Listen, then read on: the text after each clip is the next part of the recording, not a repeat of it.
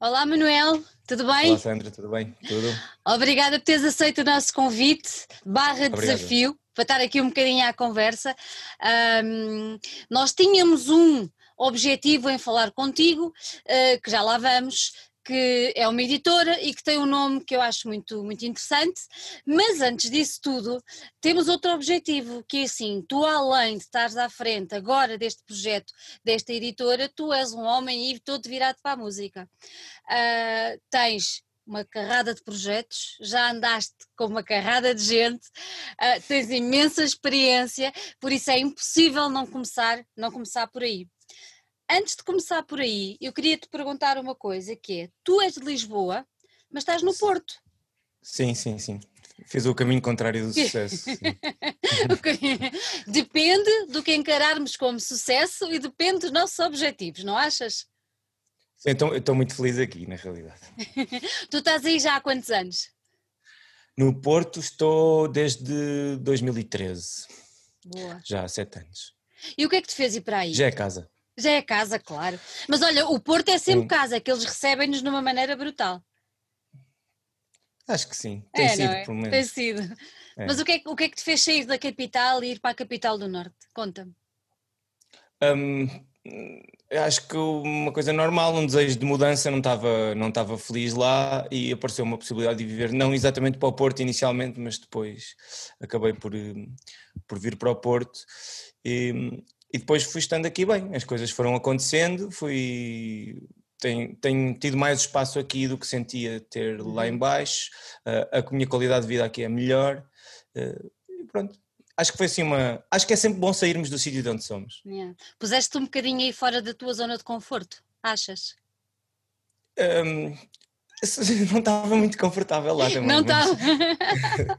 mas sim, um bocadito isso um bocadinho isso.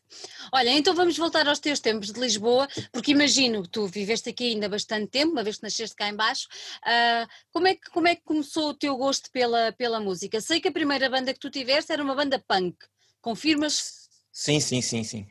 Era, era punk, então depois começou a misturar punk com eletrónica e um, era uma banda de porquenões, porquenões, por assim dizer, porquenãos. porquenãos. sim, porquenãos.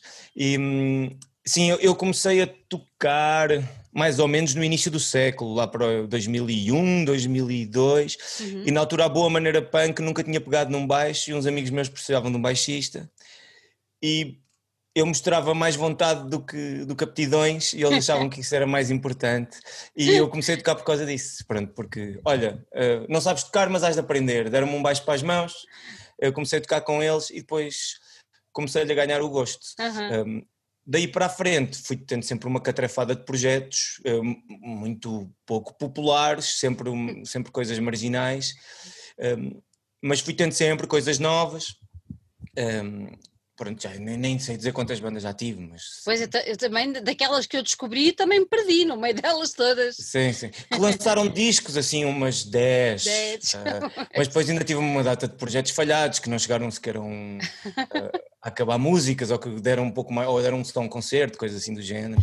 Olha, e nessa, nessa, altura, quando os teus amigos te desafiaram e te passaram o baixo para as mãos, assim, do pé para a mão, uh, tu já, já gostavas de música? Já era uma coisa que te agradava? Ou foi mais aquela do, pá, bora lá experimentar, isto até tem pinta e tal? Como é que foi? Tava, não, estava a começar a gostar de música a sério. Eu, uhum. eu na realidade, fui muito pesquisava pouca música por mim e à procura de poucas coisas que não fossem dadas de bandeja até aos 15, 16 anos.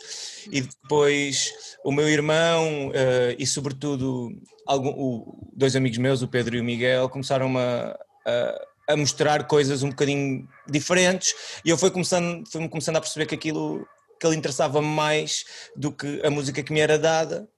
E, e sobretudo, uh, sobretudo com, com Miguel, com o Mike, foi pronto, foi, mostrou-me, foi através dele que eu conheci o punk, e o punk na altura tinha uma energia e, e uma intensidade que para um adolescente como eu, hiperativo, aquilo interessava-me muito, e depois também tinha muito, muito do punk que eu ouvia era político ou quase político, ou pelo menos preocupado socialmente, e havia coisas que, que, eu tinha para dizer também. Então aquilo acabou por ser uma porta de entrada para todo um admirável mundo novo, que é a música de jeito.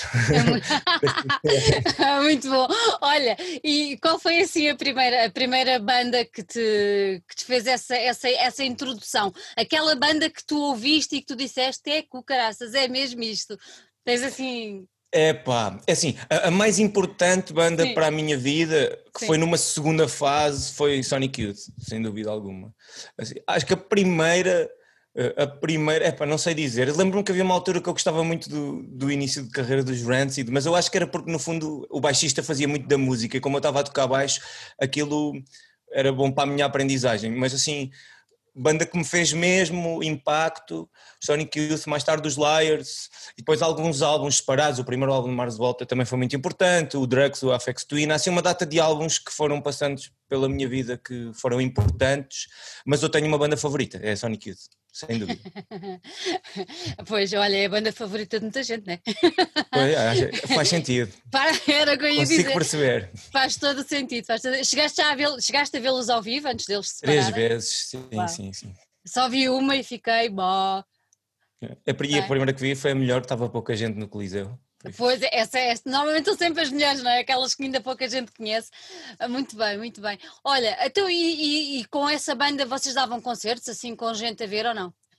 Ou era só sim, para a família? Com os Love Dead, sim, sim, sim. Demos, demos ainda pá, uns 40 concertos comigo, comigo na banda, mas lá está, 40 concertos em 10 anos, ou 6 ou 7, pronto. Aquilo. Na altura também não é isto. As redes sociais abriram uma porta muito. também muito grande, yeah. sobretudo o MySpace, que durou pouco, infelizmente. Mas abriram ali uma porta, porque antes. Eu, eu conto esta história a muita gente. Eu tenho um documento que eu guardo, que é um Word, que diz sítios para tocar em Portugal em, era um documento de 2002 ou 2003, eu tinha 10 sítios que eu sabia que tinha concertos em Portugal. E cada vez que era recusado, 10% de Portugal para nós tínhamos recusado. Olha, e desses sítios ainda existe algum ou não? Existe, existe sim senhor. Existe o Carpe Diem, Carpe em Santo Tirso, uhum. existe, eu já não me lembro ao certo, existe o Art Club reinventado, uhum. é? que era o Art Club de Gaia, mas eu lembro que havia alguns que, que resistiram, uh, mas a maior parte esta a cena a cena alternativa morre morre muito é, é, há poucos que duram têm capacidade de durar Yeah. Oh, Manel, agora, agora tocando neste, eu por acaso ia, se falássemos nisso ia ser um bocadinho lá mais para a frente, mas vamos só abrir um parênteses porque eu acho que é importante. Um, estavas a dizer que a cena underground tem, tem, esse, tem, esse, tem essa dificuldade que se chama Sim. sobreviver não é? Pronto. sim, sim. Seja a nível de músicos, seja a nível de espaços, pronto, seja a nível de editoras, de promotoras, é complicado. Com tudo o que tem estado a acontecer, tu tens-te apercebido que há inúmeros espaços, uns que estão, já fecharam e outros que estão assim mesmo com a espada em cima da cabeça para fechar. O que é que te apraz dizer sobre isto? O que é que tu achas desta situação?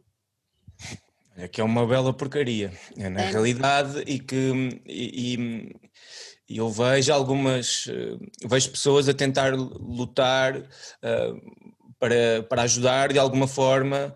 Uh, não digo que são esforços inglórios, porque toda a ajuda é, é boa, mas, sobretudo, estes espaços estão a tentar contar com o seu público, que muitas vezes são também músicos ou pessoas relacionadas com música que estão também elas em dificuldades. E, e, e esta linha de apoio é uma linha de apoio, é, é, é, muito bonita, mas é óbvio que não tem uma consequência assim tão, tão grande quanto isso. Não, não sei muito bem, acho que até mais do que os músicos, porque ainda vão aparecendo, mais do que os artistas, porque ainda vão aparecendo algumas coisas uh, para se fazer e alguma programação, hum. lá está aquela programação da, das câmaras e assim vai-se fazendo alguma coisa. Para estes espaços, para os bares onde a cena acontece, é, é, é, é heartbreaking, não é? Heartbreaking, mesmo. É, e, já, e já, a palavra, desculpa. Não, mas é mesmo, é mesmo, é desolador. Mas já reparaste que aquela lista que tu tinhas dos 10 sítios para tocar em Portugal, se calhar cresceu e... Ai, sim, sim, muitíssimo, muitíssimo. Mas, mas, já percebeste que se calhar corremos o risco dela voltar a encolher de uma maneira assim repentina e brutal e voltamos atrás uma carrada de anos? Pois eu não, eu, eu não sei, não sei o que dizer, porque na realidade é. eu, não, eu não sei prever o futuro sobre isto, é nem, nem, tenho não tentado não ser um, um cientista de bancada. uh, estou só à espera do que vai acontecendo e aproveitando as coisas que aparecem yeah. e, e, tentar dar alguma força de alguma forma yeah. a, a, a, alguns espaços, mas, mas é está tá difícil. Tá, eu tá. sinto que está difícil e acho que para, para os negócios desta área é mais difícil mais até difícil. do que. Para mim, quer dizer, eu também falo do meu caso, eu se calhar fui um bocadinho, tive um bocadinho mais de sorte do que muitos outros, né? Eu, apesar de tudo, sei lá, acho que vou para o oitavo concerto na quarentena e eu depois falo com as pessoas e ninguém deu oito concertos na quarentena. E percebo que, pronto, tive, tive mesmo muito mais sorte que outras pessoas.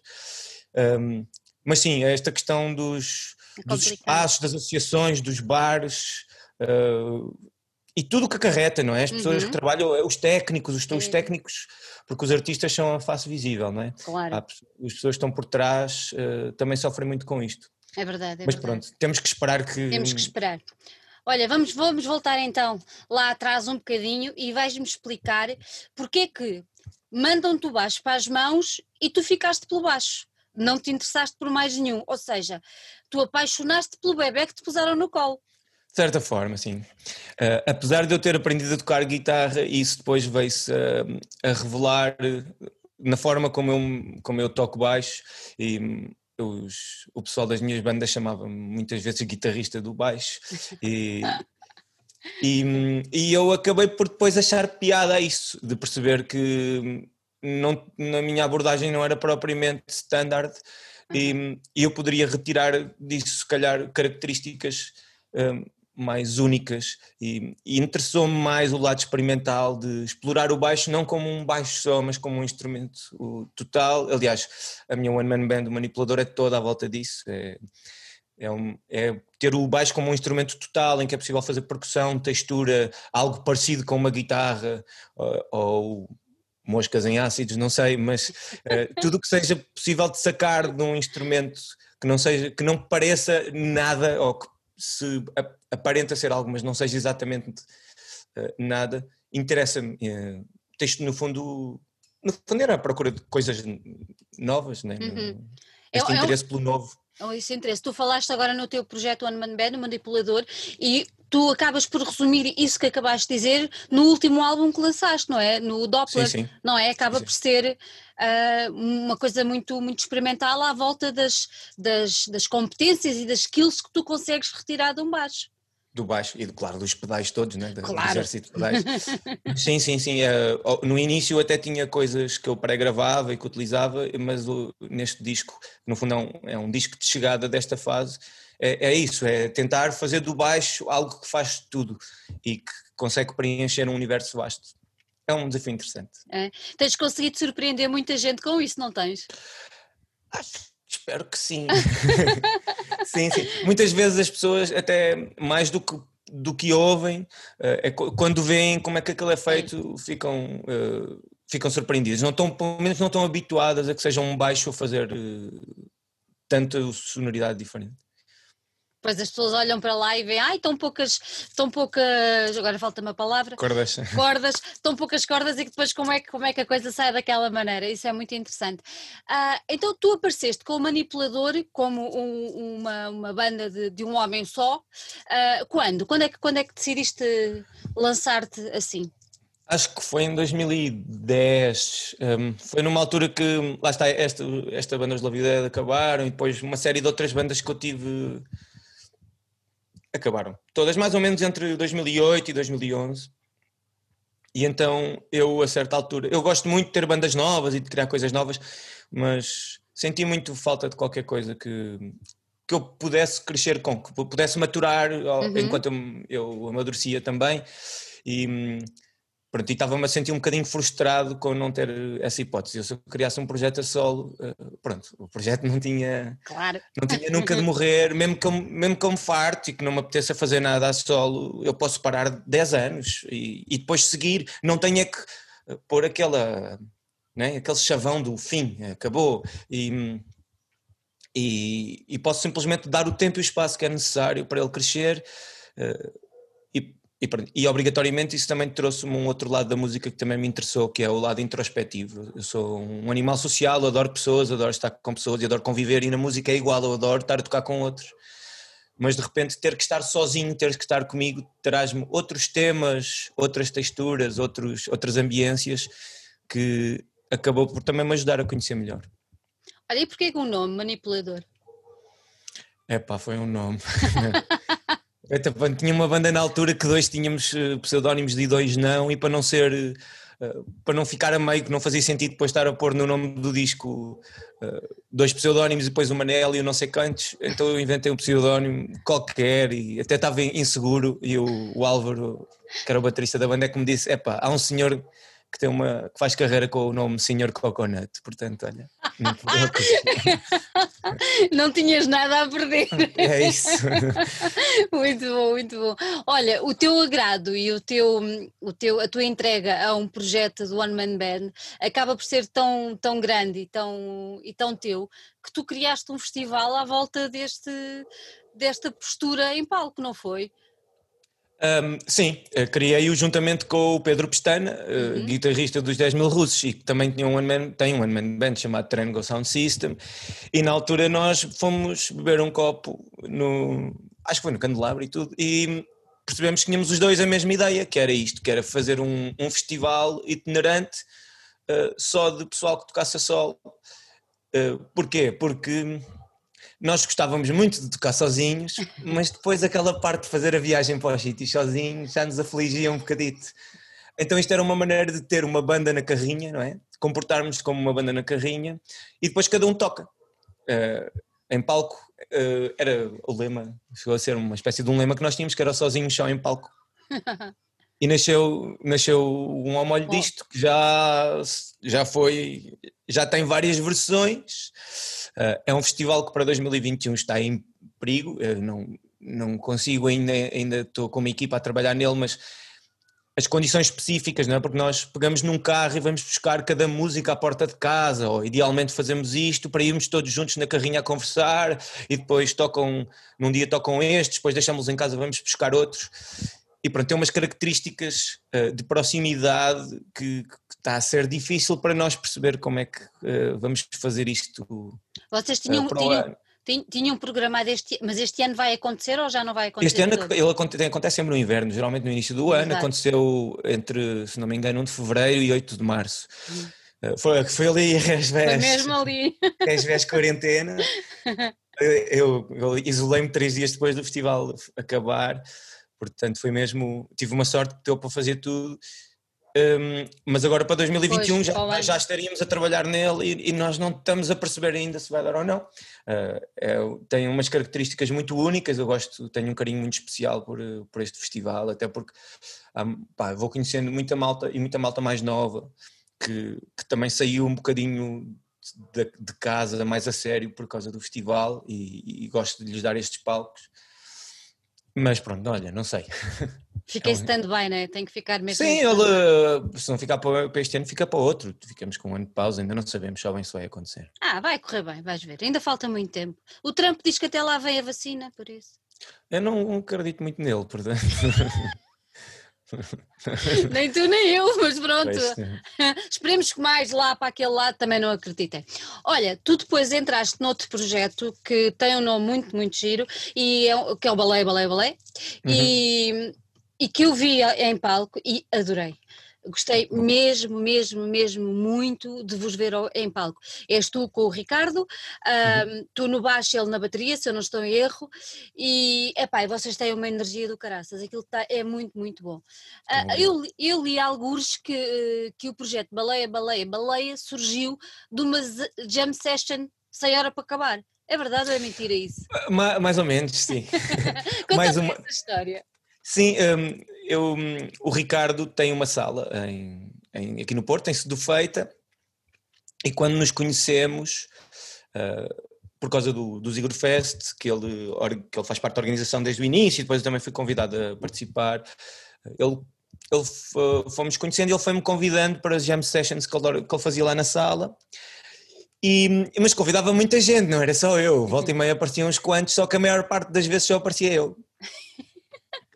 e ele, né? Então o que é aconteceu? Começámos a tocar só nós os dois e, e não foi uma, mas foi uma sequência de jam sessions em que mais ninguém apareceu e nós fomos tocando a ver se aparecia mais gente, ninguém aparecia.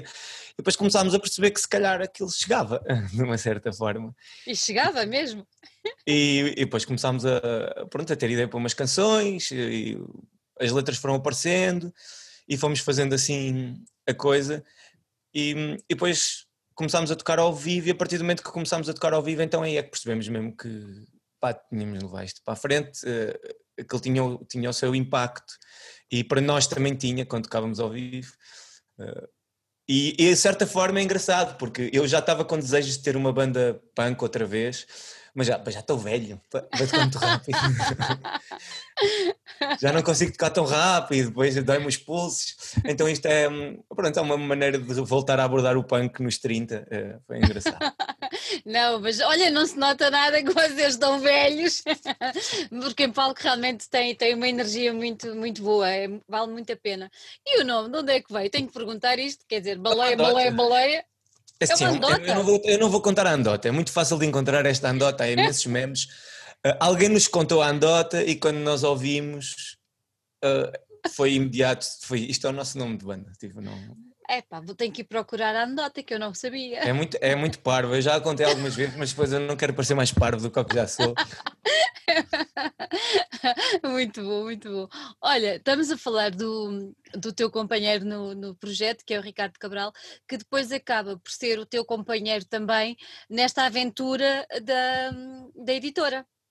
É o companheiro inicial, foi ele que fundou a editora comigo, mas nós agora já não somos só os dois. Eh, ah, não? Nem... Então conta. Não, somos um bocadinho por causa da quarentena e do desejo de estar a trabalhar um, em, com pessoas e uhum. de voltar a ver pessoas e também ter algumas desculpas às vezes para ter para estar mais vezes com pessoas. Pois. Acabámos por decidir que e por outras razões, para nos defendermos, porque, porque mais cabeças são mais pessoas a pensar num assunto, porque não queríamos também tanta responsabilidade.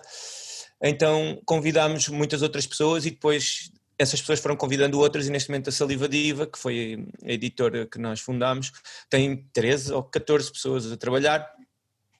Uh, no, e estamos também a fazer uma experiência mesmo do ponto de vista da organização, porque as decisões eh, importantes, portanto tudo o que é bandas que editamos, são todas tomadas em unanimidade. Ela! E, sim, e, e pronto, e tentamos que seja uma editora completamente horizontal, uh, que as pessoas tentem, tenham mais ou menos todas o mesmo voto e, e que uh, ela se. Ela, está a ser uma experiência quase de, uhum. também de procurar formas alternativas de nos de nos organizarmos, eh, de, nós organizarmos em sociedade, e acho que isto também é, um, é, uma coisa que é importante fazermos em sociedade, que é, se nós não concordamos com a forma como as coisas estão, também convém que façamos nós de, de forma diferente. E então foi isso que fizemos. Uh, vamos, vamos ter reuniões, vão ser caóticas e depois daqui vamos perceber o que é que cada um quer fazer, o que é que cada um acha que pode fazer, uh, que departamentos é que vão existir, que coisas é que vão ser, como é que as reuniões acontecem. Então tem sido assim uma, uma experiência meio caótica, mas muito, muito interessante uh, a todos os níveis, porque depois também de repente é um grupo de pessoas que, volta e meia arranjam uma desculpa também para se juntarem nesta fase é super importante, estarmos juntos. Uh, os nossos lançamentos são todos de discos, são todos não oficiais, nós basicamente uh, juntamos-nos e vamos dizendo às pessoas onde é que estamos, se quiserem vir ter connosco, porque nesta altura também não, é. não, não abona a favor de ninguém estar a, estar a fazer eventos, na maior parte dos casos. Então temos criado aqui algumas dinâmicas de uma forma orgânica que, que são para mim estão a, estão a enriquecer muito a minha vida, estão-me a ajudar a crescer também de uma outra forma. Tipo, o, o, trabalho que cada um faz com o ego também é um, porque como somos muitos, claro. Alguém então, tem que ceder sempre, não é? Eu, o ideal é que não haja cedências. Na realidade, o que estamos a aprender é a conviver com a importância que damos à nossa opinião uh, e, a, a, e a como é que valor, a valorizamos num, num grupo. Uh, e isso é engraçado. Uh, eu acho que mais do que ceder, o que acontece é as pessoas têm percebido até onde é que podem ir, mas sabendo sempre que têm esse, esse esse, essa voz, que tenham essa voz total. Por exemplo, se alguém não gosta de uma banda e não gosta mesmo, a banda não edita. Temos que todos estar de acordo. Se alguém vai ser convidado para trabalhar com a editora, tem que toda a gente estar de acordo. e hum, é trabalhoso. é, é trabalhoso. Olha, então vamos só, vamos começar aqui porque tu disseste o nome e é a Saliva Diva. Uh, Exatamente. Como é que apareceu o nome? Como a baleia, baleia, baleia, não?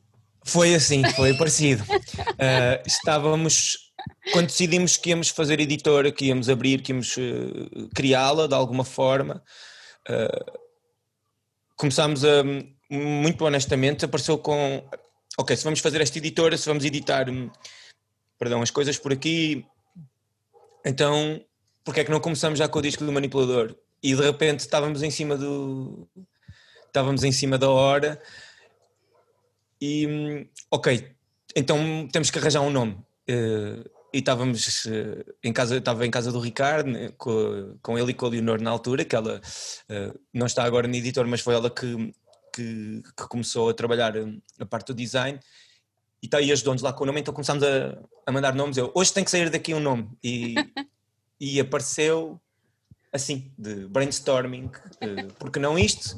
Fizemos aquelas pesquisas no Google a ver se nos íamos chafar, se alguém for pesquisar a editora, porque como a nossa ideia, e isso manteve-se uh, até agora, a, a, ideia tem sido procurar um, eh, aquilo que nós consideramos uma linguagem underground, ou uhum. seja, que não é que, que não está visível a todos, não é? Não é não, não, não é dada de bandeja pelos grandes meios de comunicação, mas por outro lado, nós achamos que já existem dois tipos de editora, eh, já existem bastantes dois tipos de editoras. Um é o vale tudo, no sentido em que o estilo não determina a editora, uhum. então tanto tem uma coisa de eletrónica hiper experimental como uma banda de pop rock, e por outro lado já existe o, as editoras muito focadas no underground, mas que não é de linguagem tão universal, que é mesmo coisas de nicho e de, e de e puramente marginais. E então o, que nós queríamos era colocar-nos um bocadinho ali no meio, em que chamamos isto underground de linguagem universal, porque acho que é uma maneira aberta de descrever o que estamos à procura. Mas essencialmente é bandas que até ficam bem umas com as outras, se tocarem todas no mesmo festival faz sentido, mas que estamos a tentar posicionar num sítio em que uh, não seja demasiada falta de coerência estética uhum. entre as bandas e que, e que simultaneamente sejam coisas que nós achamos que qualquer pessoa pudesse ouvir. Uh, qualquer pessoa que goste de música pode ouvir. Um, não, então não, não vão estar limitados por estilo nenhum.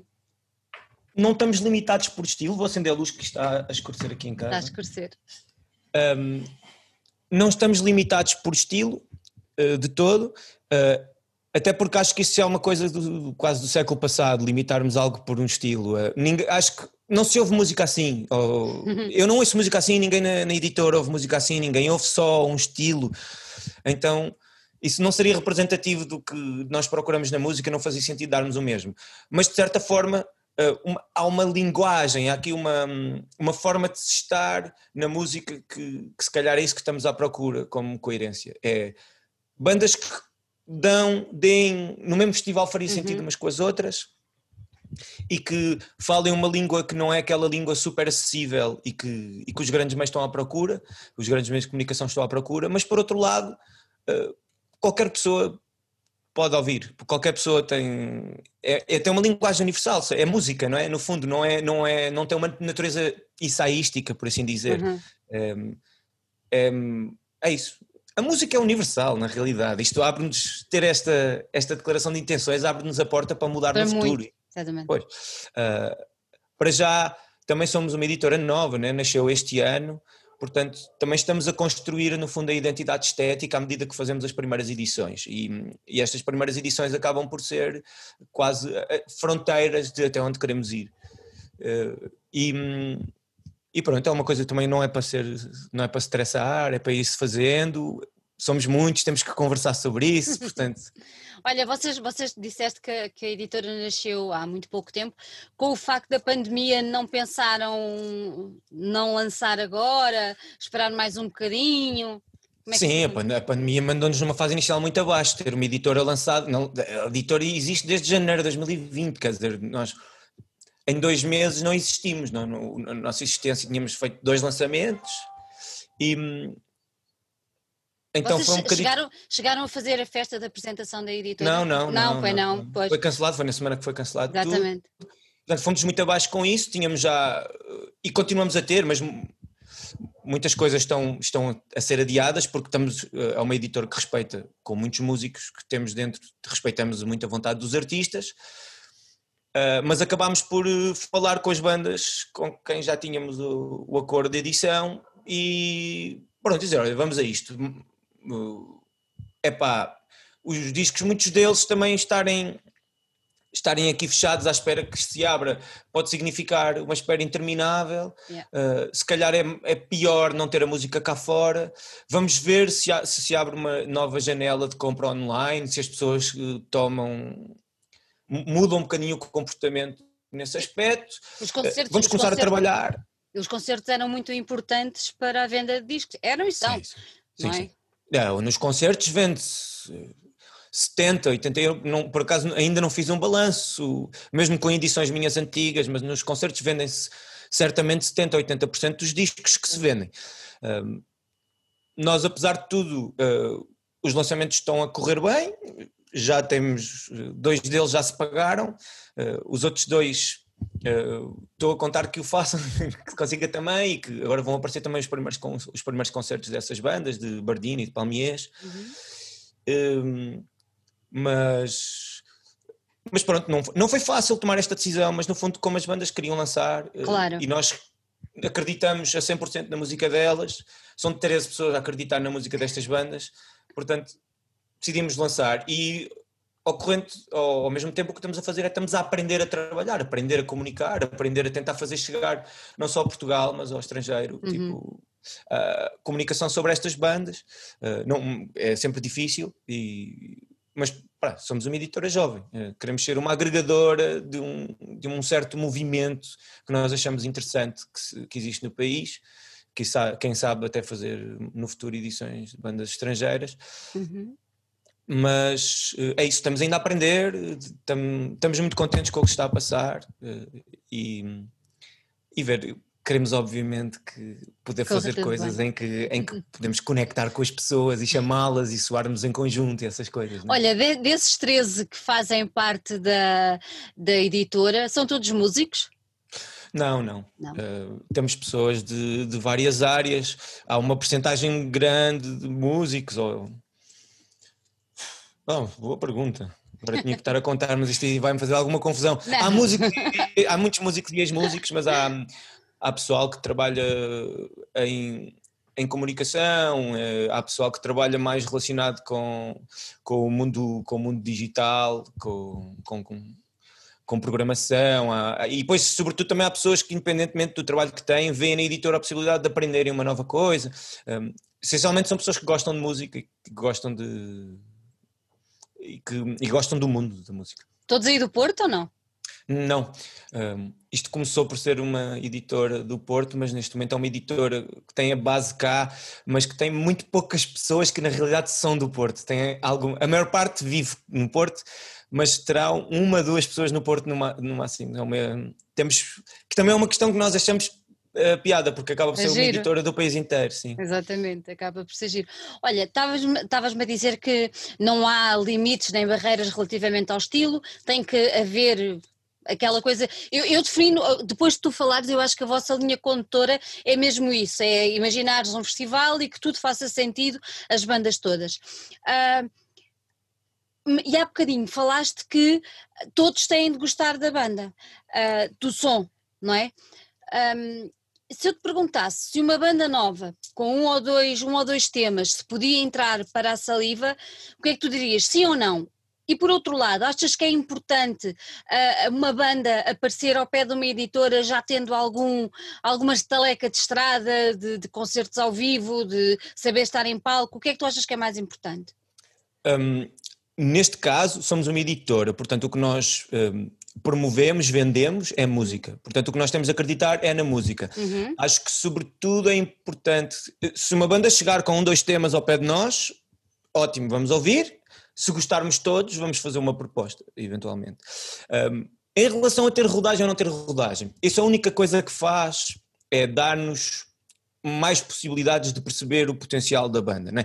Como a banda acaba por precisar dos concertos para vender os discos, e, e atenção, vender música não é, ninguém está aqui pelo dinheiro, não é? porque vender música, sobretudo, quer dizer, deste, daquilo que nós chamamos underground, não, não dá dinheiro, nós queremos que, que seja rentável e, e, é por isso que somos muitos e estamos a trabalhar para conseguir que isto tenha alguma rentabilidade, mas é, é muito difícil e, e dependemos muito dos concertos. Claro que se uma banda já tem estaleca e já dá concertos que faz com que ela chame outros concertos, isso significa que ela vai dar mais concertos e vai vender mais discos ajuda-nos a nós, se calhar, a tomar uma decisão em, em caso em que estejamos indecisos. Uhum.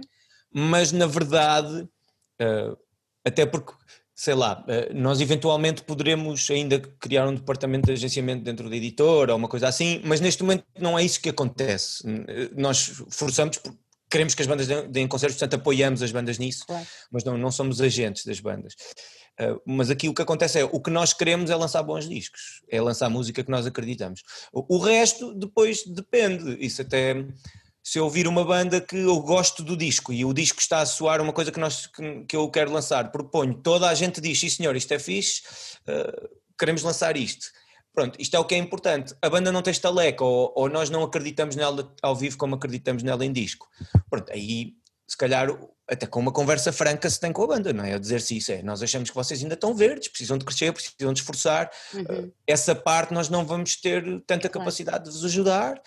Uh, esta questão é sempre importante, ir falando com as, porque claro. ter músicos na editora é importante para isso, porque é perceber-se que as bandas não se podem sentir desacompanhadas ou esquecidas. Uh, nós temos que estar a perguntar o, o que ajuda é que elas precisam, o que é que a gente pode fazer por elas, mas é quanto mais preparadas elas vierem, se têm estaleca de palco, se tem uma pessoa que lhes vai fazer a, imprensa, uma pessoa que lhes vai arranjar concertos, uh, tem um conceito atrás da forma como vão lançar o disco, é claro que isto vai valorizá-las. Nós podemos ajudar enquanto editor e temos esse interesse, porque obviamente que se eles, se, se eles, se for bom para eles é bom para nós. Claro, evidente. Uh, e, e, neste aspecto tudo ajuda, mas eu diria que o foco é a música. A música. Nós lançamos discos. Olha, e como é que as pessoas, como é que as pessoas, como é que as bandas e os músicos podem chegar até vocês? Só através da vossa página de Facebook, Instagram, como é que é? Na página de Facebook e no Instagram geralmente estão, está, o, está o e-mail, creio que está o e-mail em ambas, senão é mandarem-nos uma mensagem e, e enviarem-nos o e que nós damos o e-mail para nos enviarem o, o material que tiverem. Uh, é claro que é importante terem música uh, gravada de alguma forma, ou, ou, ou, ou um, eventualmente um convidarem-nos para um ensaio, não sei. Uh, Olha, isso é giro. Sim, pode dar. Mas tem, tem, que haver maneira de nos mostrarem a música, nós não vamos acreditar que gostamos claro. da música só porque eles são bons rapazes. Uh, e essencialmente nós ouvimos todas as propostas e depois entramos em contato, uhum.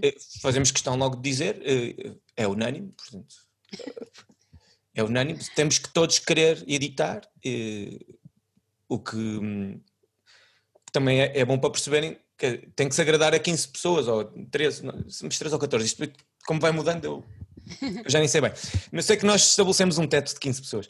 E, hum, e, pronto, que é difícil, agradar a 15 pessoas é difícil, não tem nada a ver com as bandas serem boas ou más, tem a ver, o processo de editar tem uma data de... Claro. Tem, um, tem uma data de coisas que temos de terem atenção, e nomeadamente um deles é se nós vamos pôr dinheiro, eh, este dinheiro vai, vai voltar ou não. Tipo, há coisas, há bandas que, por exemplo, que nós já falámos eh, e que gostamos muito da música, mas achamos que não é uma, uma banda que seja levada, que seja sério, por assim dizer. Sim. Então, é, e o que a gente nesses casos diz é se calhar uh, não sabemos se a banda vai continuar, há coisas que tentamos perceber um bocadinho. Claro o, como, é que, como é que a banda se insere, o que é que temos sempre que ter conversas com, com, os, claro. com os membros, tentar perceber um bocadinho, eh, porque isto é, é o nosso esforço, mas também eh, não pode ser em vão e felizmente não faltam coletivos, não faltam editoras, não faltam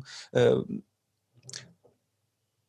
maneiras de lançarmos os discos com ou sem label, com ou sem selo. Um, há, até já começam a haver programas eh, interessados na, na, música portuguesa e rádios que põem, começam a passar muito mais música portuguesa sem ser porque são obrigados e começam, começa a haver um interesse, portanto uh, também é, é bom aligeirar-se. Ser-se editado por uma editora não significa que, pronto, que é a partir daqui que vai começar e a partir daqui é que, é que se conquistam yeah. as coisas.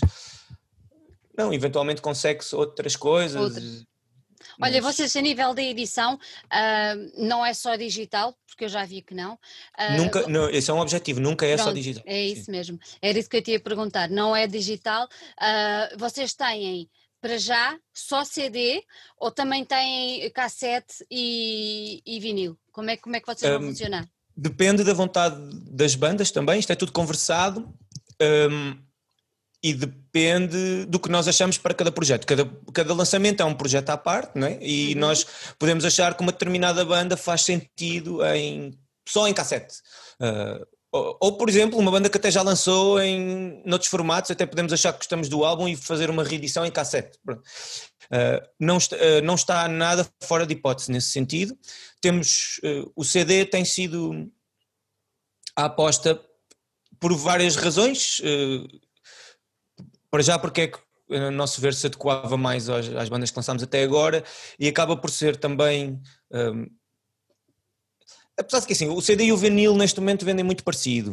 Uh, o investimento num vinil é, é muito maior do que é no maior. CD Pronto, enquanto não há concertos é mais complicado. E o investimento uh, também pode depender há muitas coisas que são feitas uh, em conversação com as bandas e as próprias bandas investem com a editora e muitos dos contratos que são feitos, contratos, eh, uhum. muitos dos acordos que são feitos são muito feitos nessa base também é, uh, vamos, por exemplo, di dividir por igual quanto vamos investir para termos eh, os ambos obrigação de trabalhar num vinil, estando parados, tem havido uma, alguma relutância nas bandas em arriscar nisso, eh, da nossa parte também, mas já, já, abrimos essa possibilidade e vamos lançar vinil de certeza absoluta, em algumas edições futuras, para já ainda não, não quero falar delas.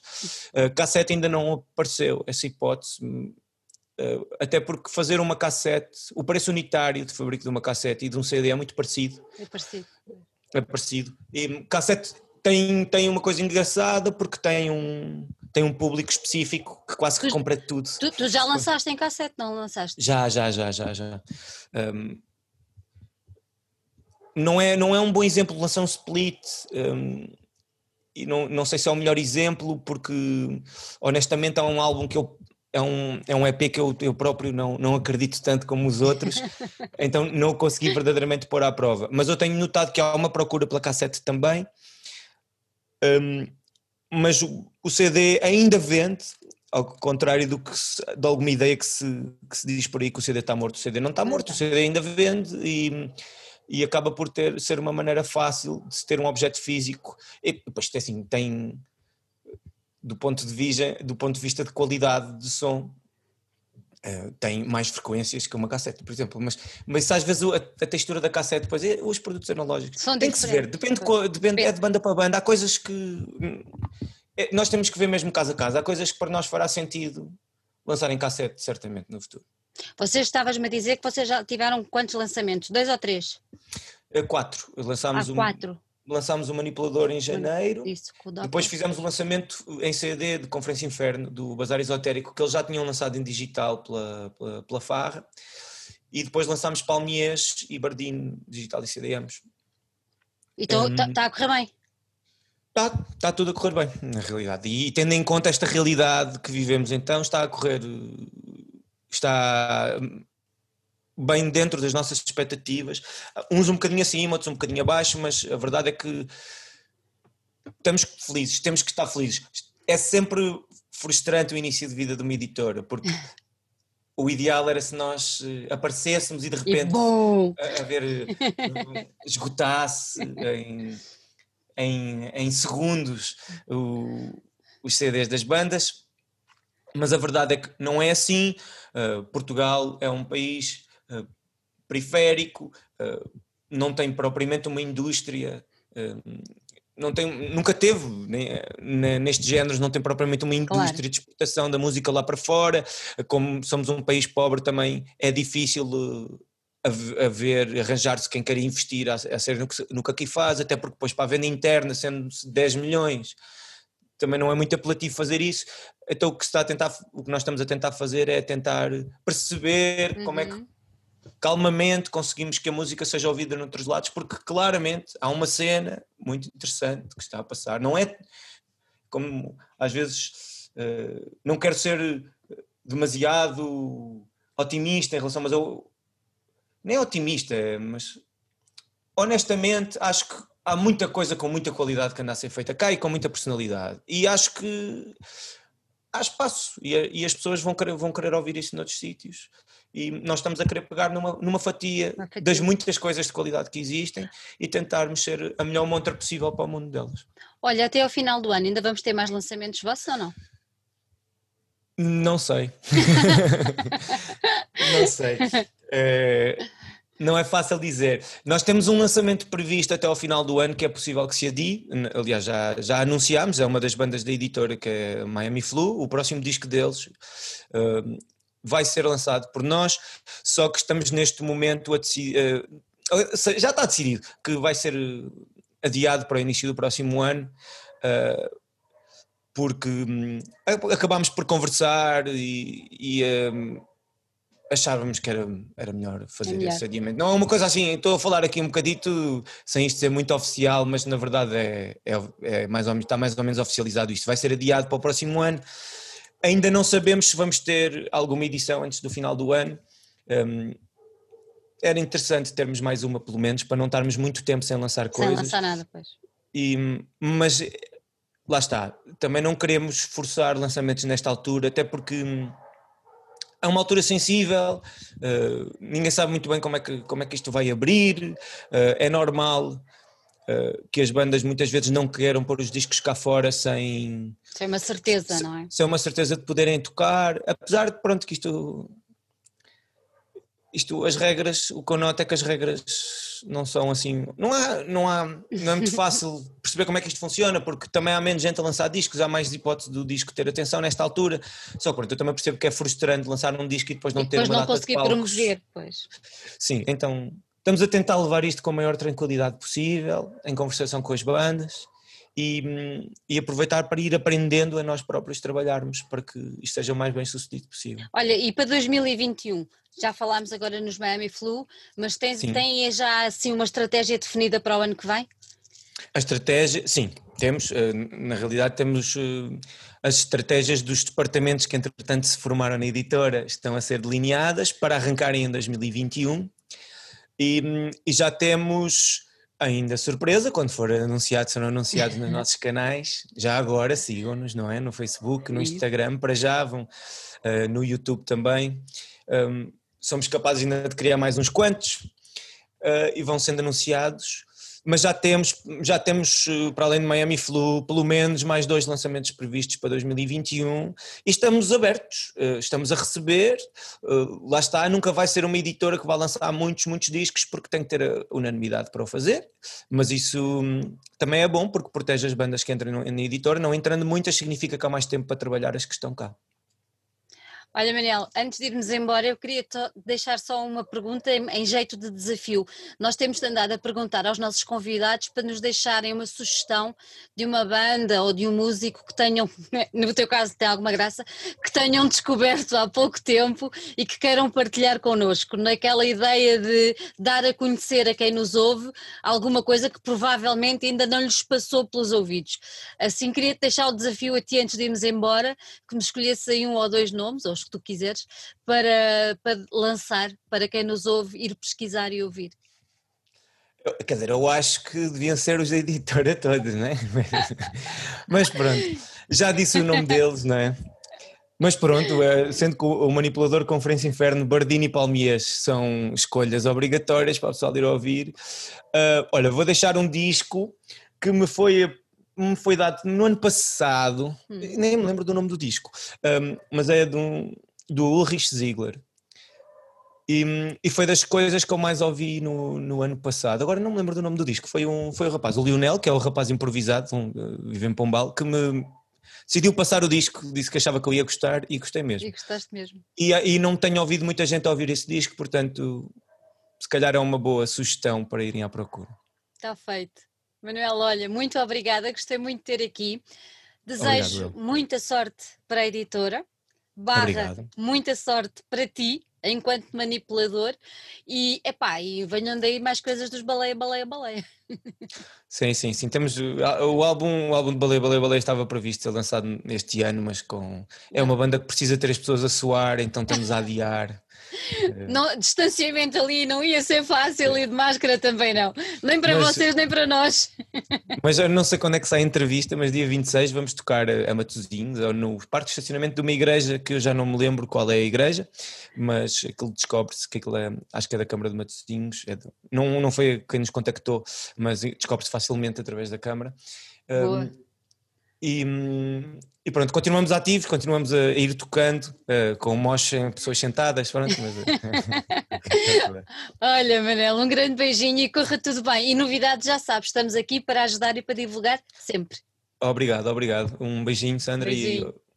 E, e para toda a gente. Bom, bom trabalho e uma boa continuação de, deste ano. Esquisito. Para também, esquisito. Beijinhos. Esquisito. Tá, um beijinho. Tchau.